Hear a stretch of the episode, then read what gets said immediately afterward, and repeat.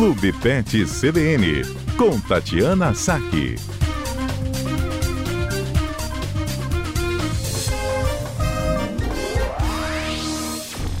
Clube Pet no ar e recebendo Tatiana Saque. Boa tarde, Tati.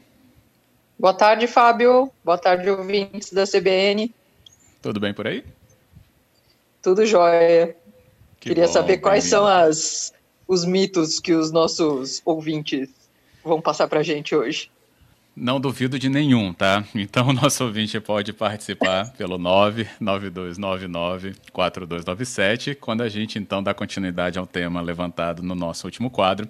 A gente falava aí sobre esses mitos ou né, informações que os nossos ouvintes acham que são verdade ou passam então justamente só de história mesmo, aquelas lendas né, que vão passando e passando. Então é o nosso espaço aqui para eliminar qualquer tipo de dúvida com Tatiana Saque. Tati, eu já tinha uma aqui então para a gente começar, até para né, deixar o nosso ouvinte a par do que, que a gente está falando, sobre, por exemplo, e essa é comum, comum, já ouvi muito, sobre as fêmeas, né, no caso então dos cães e gatos, que precisam ter ao menos uma ninhada na vida. Tati, mito ou verdade? Precisa ter essa ninhada?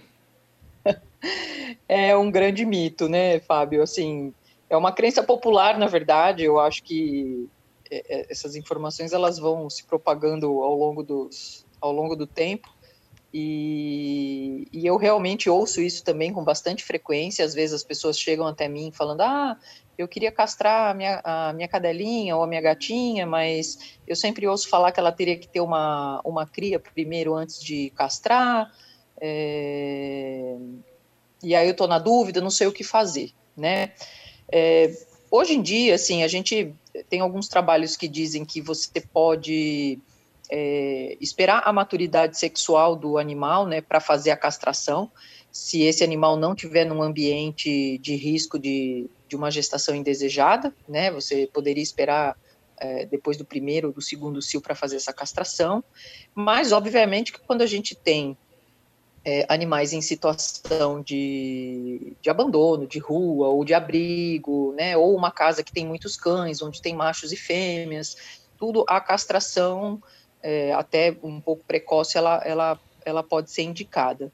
Né, mas independente de você castrar ou não a cadela ou a gata, é, você não precisa obrigatoriamente fazer com que ela tenha uma ninhada.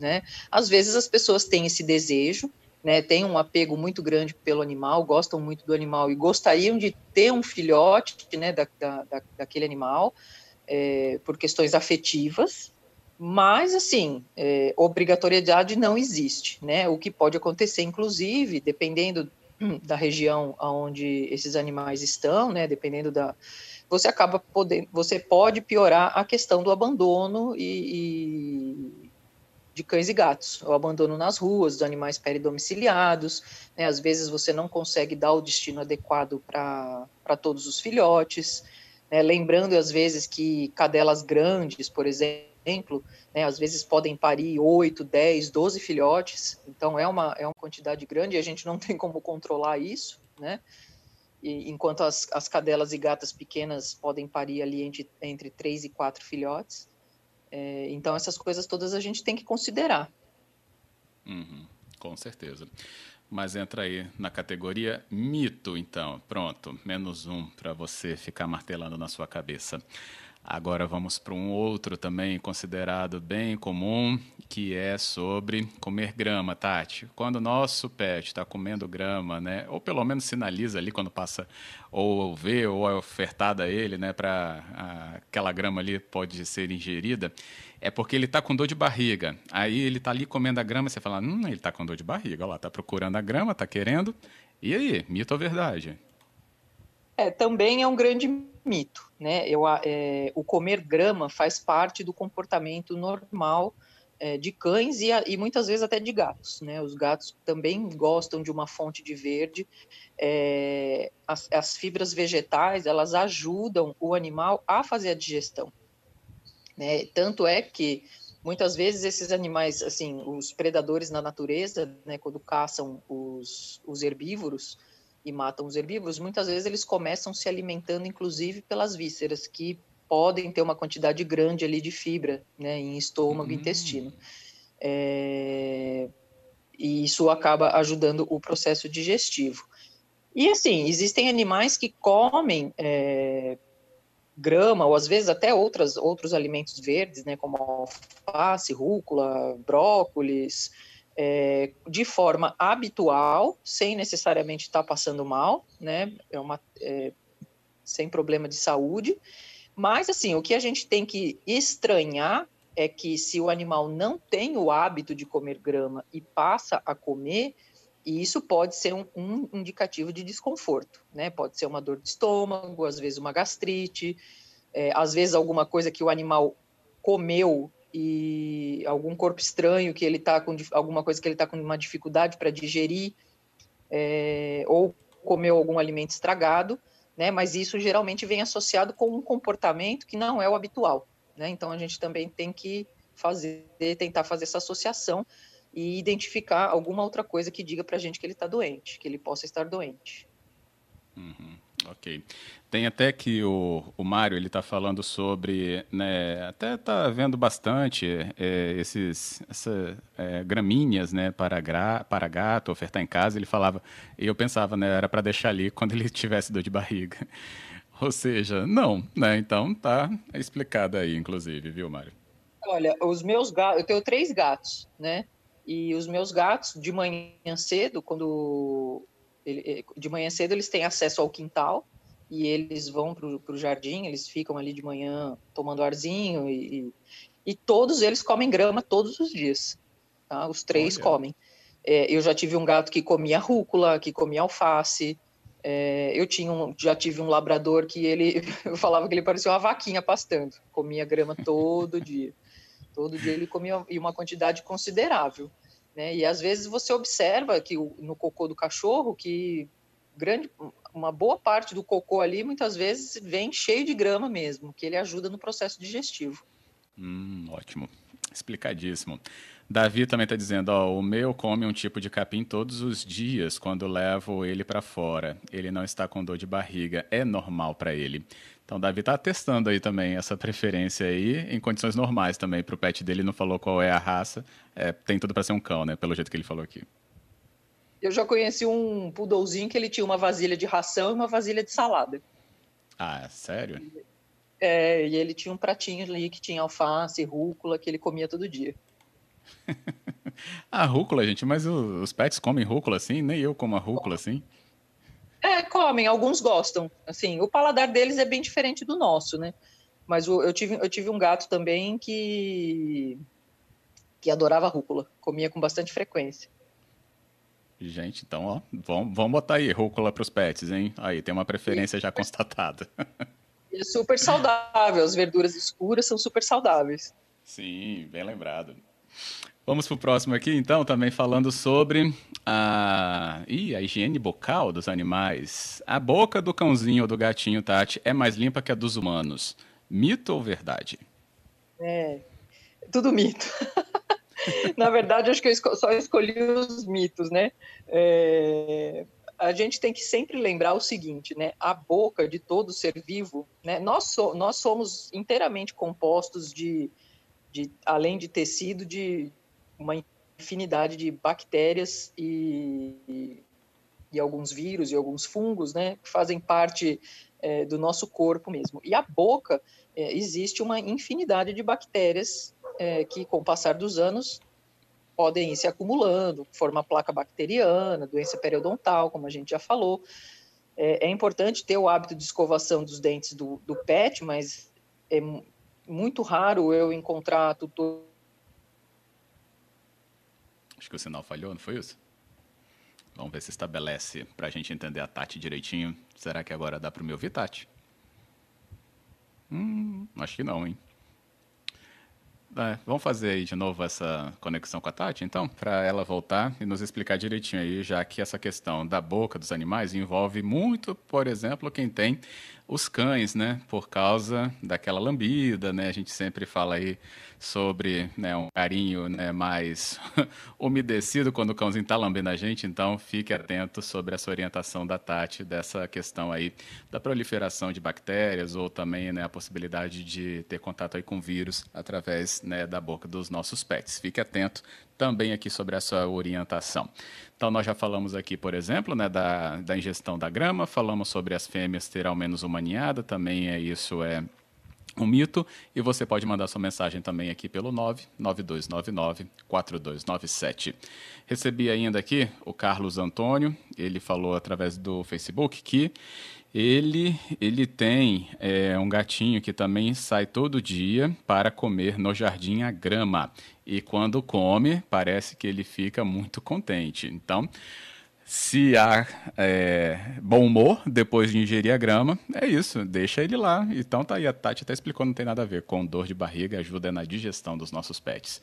Também tem a dúvida aqui da Roberta, ela mandou a dúvida falando sobre ração. Dúvida da Roberta é por que, que as rações vêm sempre em pacotes escuros e nunca nos claros. Isso quer dizer alguma coisa da qualidade? É uma boa dúvida essa, viu, Roberto? A gente vai passar para a Tati é, no momento aí mais adequado para a gente falar da alimentação, então, para a gente terminar hoje a explicação dos mitos e verdades. E a gente falava da questão da boca, né, dos nossos bichinhos. Citei que tem um hábito aí muito comum entre os donos de cães, né, sobre a lambida, né, ter esse contato aí muito direto com a boca deles também. E você falava sobre a atenção que a gente tem que ter com bactérias, vírus, é isso? É, eu não, eu não prestei atenção aonde foi cortada a ligação. É, mas, na verdade, sim, eu estava falando que a gente tem uma grande quantidade de bactérias na boca, né? Qualquer espécie viva tem a sua, a sua flora bacteriana normal na, na boca. É, e com o passar do tempo, muitos animais é, podem ter doença periodontal, né? O acúmulo de tártaro, placa bacteriana. É, e, eu, e, eu, vejo muitos tutores com bastante dificuldade de, de fazer escovação dentária, né, de fazer a higiene é, periódica.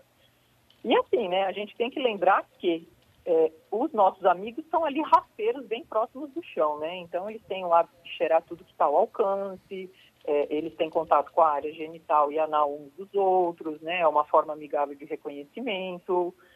É, e que muitas vezes, se não acontece nada com a gente, né, é, com, com, essa questão de, de da lambida, é, é, porque o nosso sistema imunológico ele costuma ser bastante competente e, e eliminar os micro-organismos que estão presentes, né?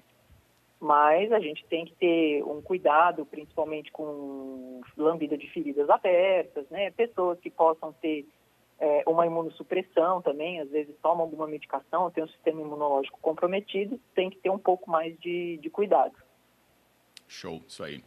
E quanto à idade do animal, pode impedi-lo de passar por algum procedimento cirúrgico por causa da anestesia? Não combina um animal né, mais velho com anestesia, Tati? Isso é mito ou verdade?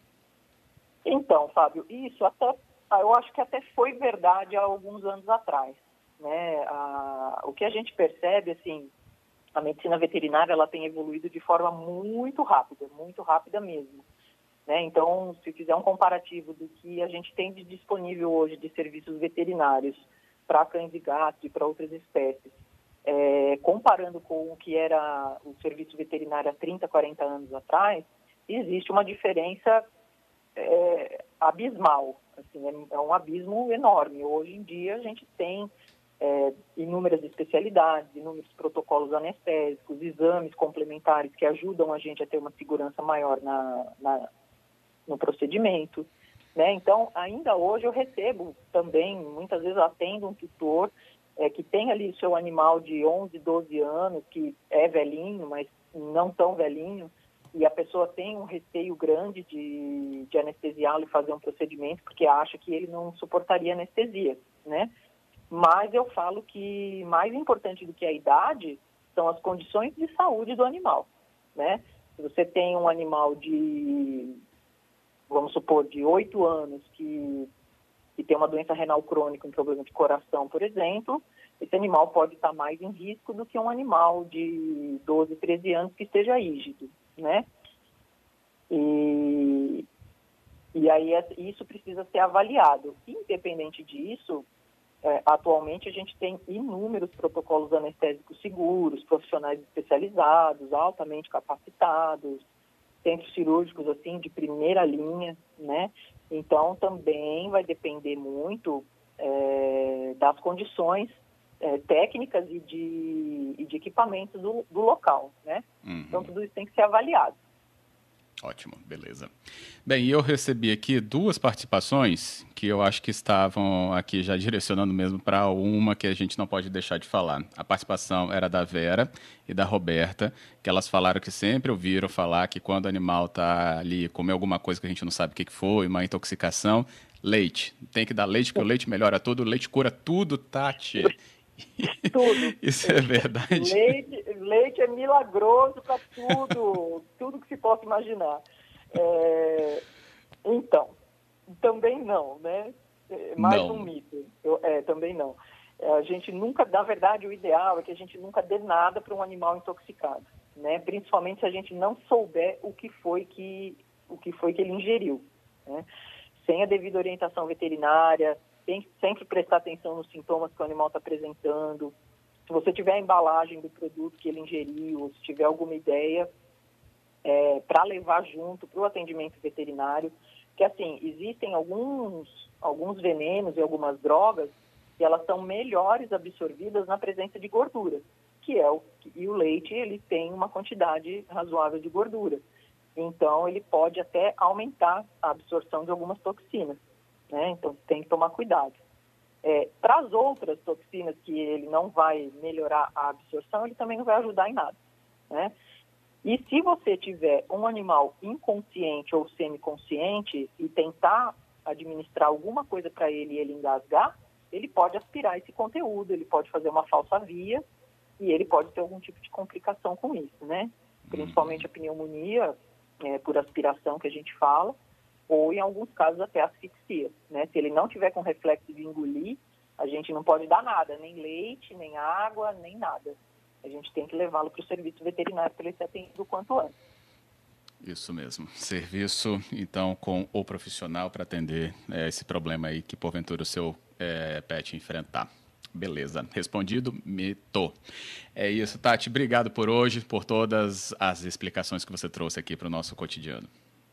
Eu que agradeço, e se os ouvintes tiverem mais algum mito, porque a gente sempre quer, sempre deixa passar algum, né? Podem, podem trazer para a gente na semana que vem para a gente discutir, ou pelo menos eu vou pesquisar a respeito. Isso mesmo, convite feito e demanda está aberta aqui também. Obrigado por hoje, Tati. Obrigada, Fábio. Até a próxima quarta.